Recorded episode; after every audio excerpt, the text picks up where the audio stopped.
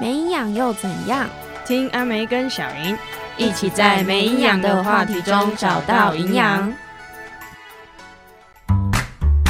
玫瑰少女开会喽！ Hello，大家好，我是阿梅，我是小莹，欢迎收听今天的没营养今天又是我们的玫瑰少女啦。那今对天我们要谈什么呢？我们要谈谈谈说，哎、现在同婚法已经通过了，嗯那我们还需要什么东西？为什么我们还需要上街游行？为什么还需要有这些活动，或者是还有一些 NGO 团体的存在？没错，那我们现在来讲一下同志游行好了。那同志游行呢，它是每年十月的最后一个礼拜六，那就会有一群人走上街头，也就是大家所知道的台湾同志游行。那今年呢、就甚至嗯，不是今年，是去年了，哦二零二二三，零二三年的2023，时候呢， 就甚至有高达十七点六万人前来共襄盛举。那可是应该就会很多人就会问说，哎、你们都已已经可可以以结结婚婚了了，你们干嘛还要游行？干就是嘛？还要倡议什么？对，啊，还要倡议什么啊？你自己觉得你在生活中有遇到什么是让你觉得说啊，其实就算这个同婚法已经通过了，这社会上对我们还是有很多不平等的。或者是不友善。对，有吗？有啊，超多的吧。就好是我觉得身为圈内人，应该都都多多少少少很有 感觉。对都好，还那我们是就有现在从现在开始讲半个小时，来开 始。哦，这样哇，这么多是吗？没，有没有没有，好，你 先说说看好了，第一个一定是异样的眼光啊，怎么说？就是不不，比如说我去上厕所的时候，是对，那我是不是要走进那个粉红色图案、 裙子图案的里面？没错，那里面的婆婆阿姨们等级的年纪，嗯，就会开始有一个我不知道是嫌弃的眼光，还是就是异样，反正就是异样的眼光。嗯，会让你看着感你受到不舒服。对，然后甚至他们会怀疑自己是不是自己进错厕所，还是我进错厕所这样子。 对对对，对我我目睹过这一切。 对，所以呃，我一方面觉得很好笑啦，但是如果可能被旁边比较漂亮的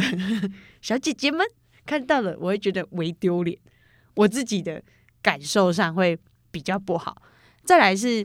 家里面的长辈，嗯我觉得家里面的长辈应该是圈内人，大多数人都要面对的都事要情，面对的事情。没错，但是我觉得我已经是很放管家里面这件这一块，因为我们自己本身没有想要打算让家里面的人知道任何我的感情有关的一切事情，所以在面对家里面人这一块的话，都是心里很明白说，哎、他们就是不接受，而且是为传统，甚至我在家里面就是他们看新闻的时候。那时候同婚通过，就是让他通过的时候，家里面的人也有稍微在念说，为什么女生跟女生可以结婚，男生跟男生可以结婚，这样社会就天下大乱了。对，是我在家里面听到过这些言论的，但是心里面就会觉得，哦，他们接受度好小，我反而不会。很难过，我生在这个家庭，我反而会去用我们都是人平等的角度去看待，说，诶，你们的接受度还不够大，道德观还在那个下面。我自己的认为会是这样，所以我会觉得蛮正常的，因为毕竟他们就生活在那个很年封闭代的时代，对我来说很封闭的时代。那我也没有想要他们支持我或者是理解我，因为我会觉得虽然我们是家人，但我们各过各的生活就好了。但是我们也彼此尊重，不要去窥探彼此的隐私。 那我觉得你蛮正向的欸。那像哦是我的吗部 分，我在家里当然也有听过一些，例如说啊，同志就是社会的乱乱言象啊啊，都没有有小小孩了，没有小孩，少子化都是他们害的，对什么这种的， 话我听的也是不少啊。也但是了。嗯、因为我是我对我父母是已经出柜的状况。那我自己比较觉得可惜的地方是，虽然他们都知道我是喜欢女生的，但是我的嗯、呃家长就是好像还是对我有一种 期望还是期望，哎、会不会跟男生这样？对。那哇我会觉得有时候会觉得有点困扰，但我妈已经放弃了啦。那我爸呢，他就偶尔还是会想还是要会期帮我望一介绍一下下男朋 友这样。真的、哦、对其实我也不排斥去认识男朋友，因为我本身是泛性恋嘛，所以哦就两个都可以就我还是 OK OK 都可以接受，只是我觉得说他们就是当我会觉得很那个别扭，很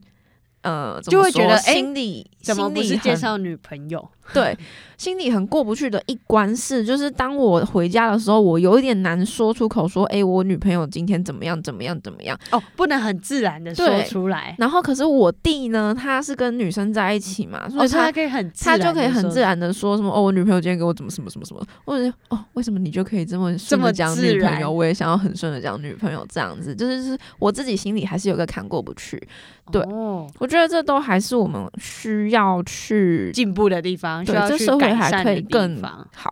对，因为我觉得现在就像是现在小学生的课本，或者是国中生的课本，或者是高中生的课本，一些健康教育上面，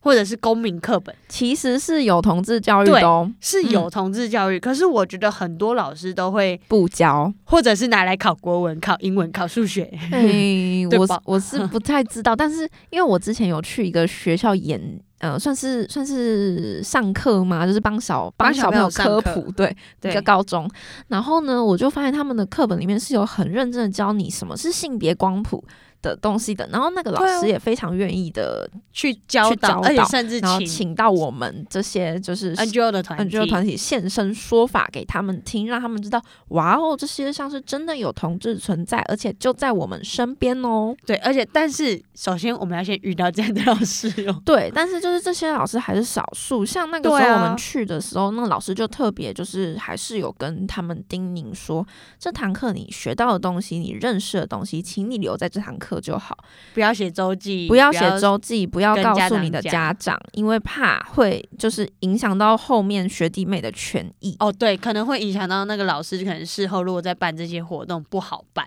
对，没有错对。所以我觉得还是有很多可以进步的地方啊。所以怎么会有人觉得说我们同婚通过，我们就什么都不就就没需要事呢了呢。对，在这个对社会上，其实还是有很多我呃不被谅解的，就是不能用法律来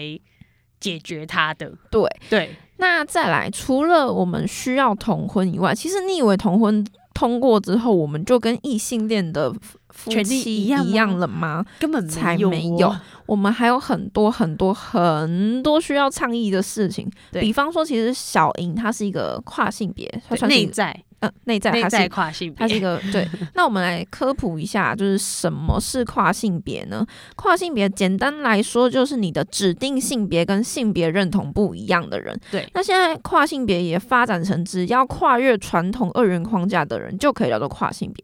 那嗯因为小莹的自我认同是男生对，所以我觉得她可以某种程度上来说，她就是一个跨性别。对内那在在跨跨性性别上，其实嗯，就有蛮多问题需要面对的啊别，。像是之前有讲过厕所这件事，小英上个厕所会麻烦，就会觉得说我走进去就好像要透露我是女生这件事情。没让我错，但是很你又不不能自走在进男厕，对，走进男厕虽然可能会没有异样眼光，但是我不知道我要走上厕所。对， 没有错。会有另外一个生理上的问题。 对这样那我觉得现在社会比较进步的是，就是我们之前有讲过，就是呃性别友善厕所这件事情。那我觉得对性别友善厕所可能还是有很多不知对，道因为构能不造能不做一得样，更好的或者是地安方，全性的顾虑，没错，你要让呃，可能我直白讲的直女，那他们要如果想要上厕所，那怎么办？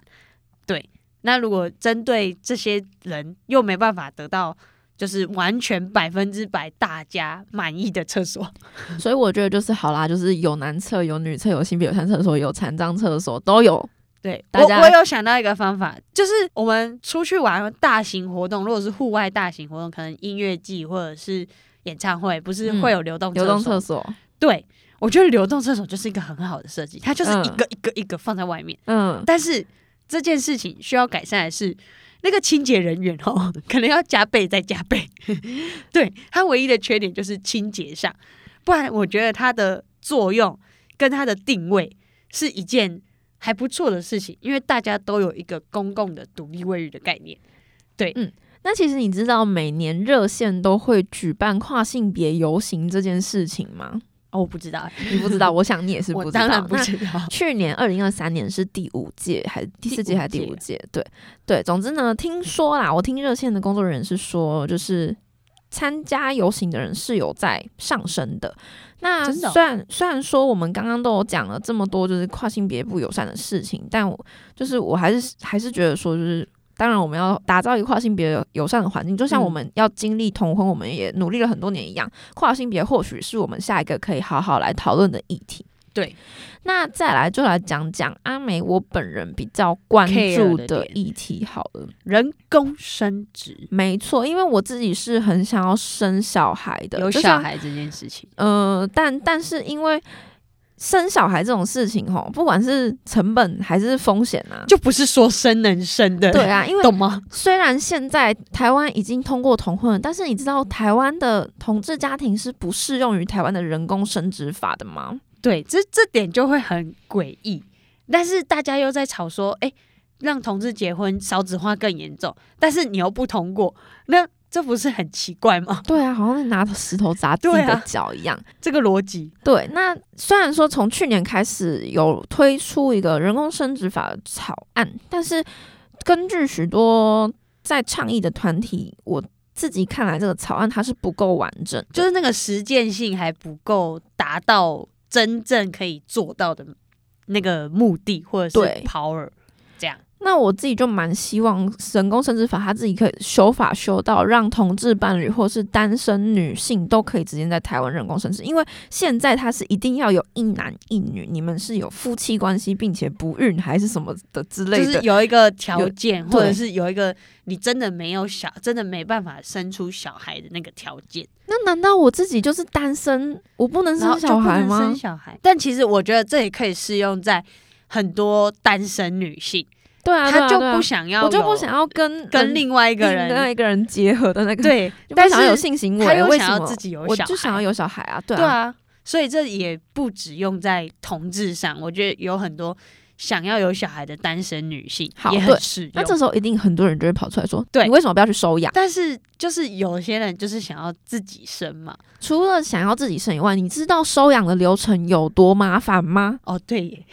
你好知像道也蛮麻收烦养小孩的那个什么，你的薪资条件呐、然后流程啊，哦社工还要来家里看你那个跟小撸一孩，步哦，你也生一个小孩的啦，真的。 对、啊。然后其实现在啊，就是我不知道大家应该知道兔女郎，嗯，就他们现在目前生了一个小宝宝嘛。那你以为他们生了一个小宝宝之后，他就们没已事经了登记吗小，已经登记结婚了？你以为他们就是双方的家，双方就都是家长了吗？并不是哦，只有兔兔是对吧，只因为有是兔兔兔是是而已哦生，因为的他是嘛生母，生母是而已。生母一定是嘛，这样子那跟他对他的配偶是狼嘛？狼其实是没有那个权利在没有监护在法律上面权是没有吗监护权的，对吧？他们一样是要透过收养，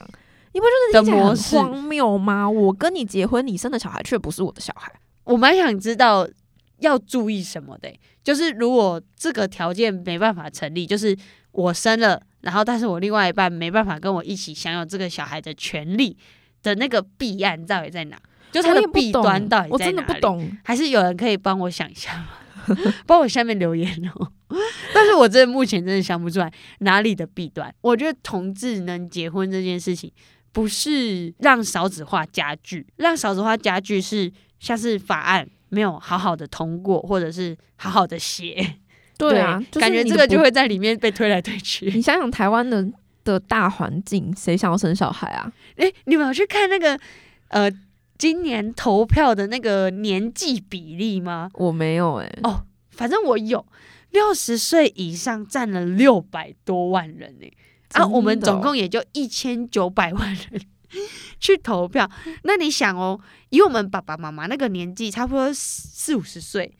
那四五十岁到六十岁，大概又多增了两三百万人吧。我记得四十到六十之间，可能又多了六百万人，所以总有一千两百万人，基本上都是属于在教育在就是一定要男生女生的那个年代。嗯你懂我意思吗？就是跟我们的家长一样，当然也可以排除一点啊，对。但是年轻的小朋友们或者是年轻人，虽然普遍都比较接受一点，但是我们的人数还是还是少数少很多。没错，对，那政府会怎么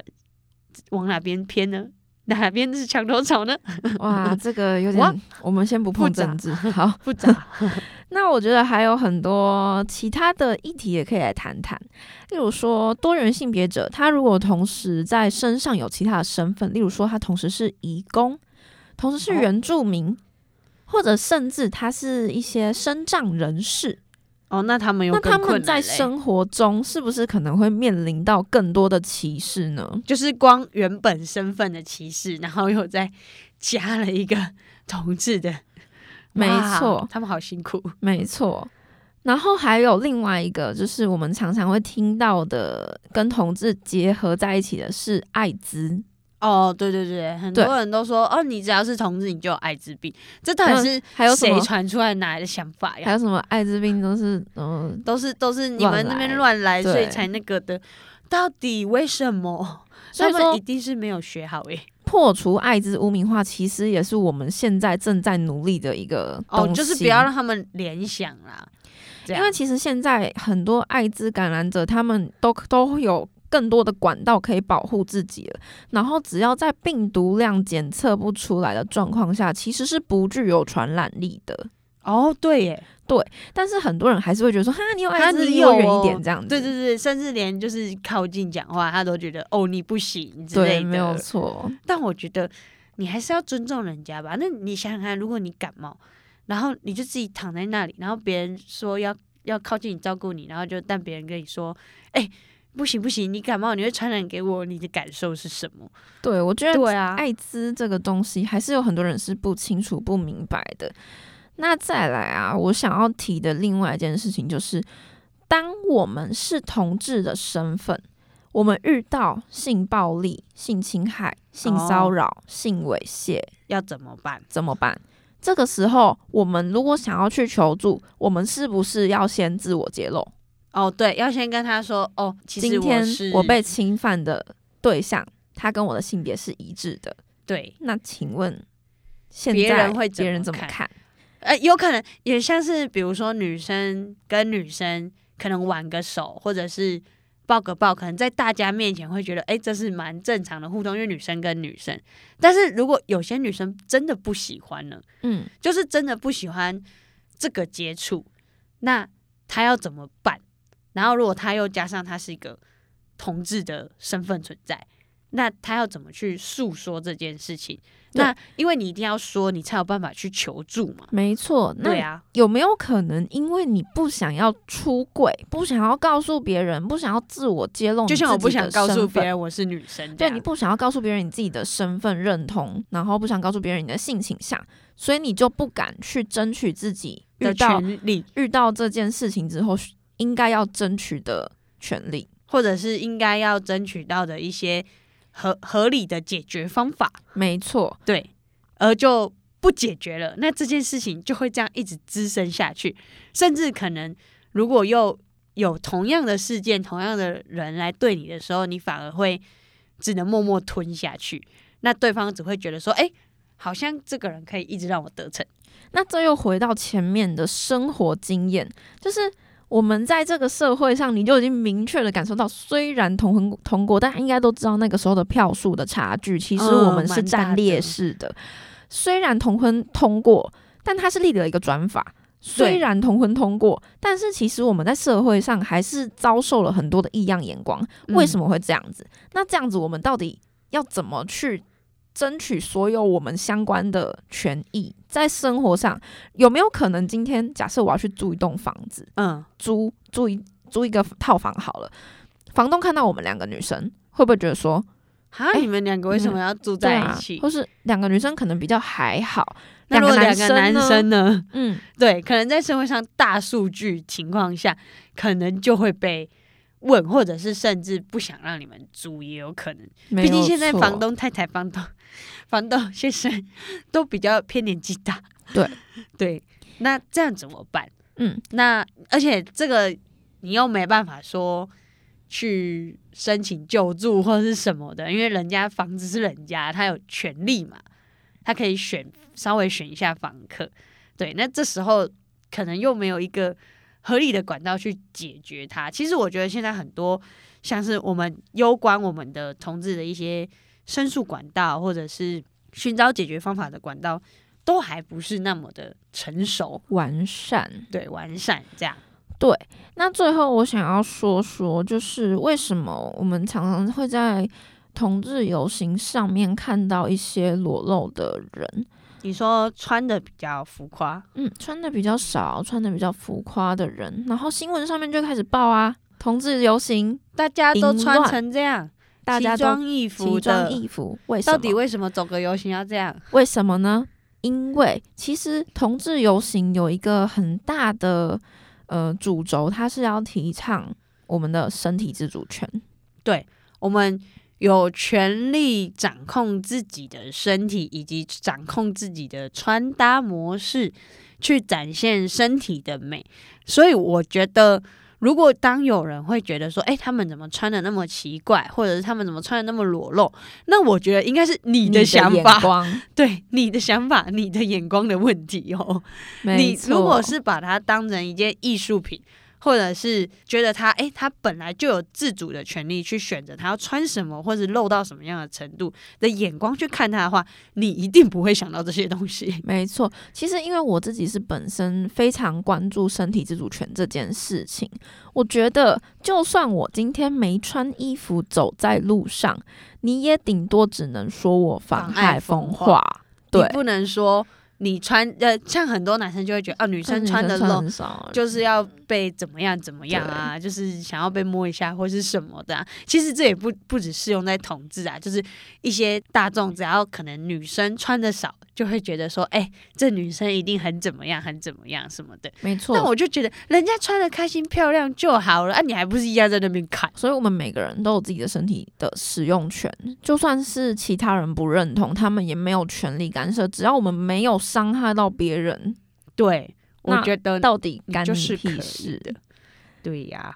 那今天的节目就差不多喽。对，没错。那希望大家喜欢今天的美没营养，营养那大家拜拜拜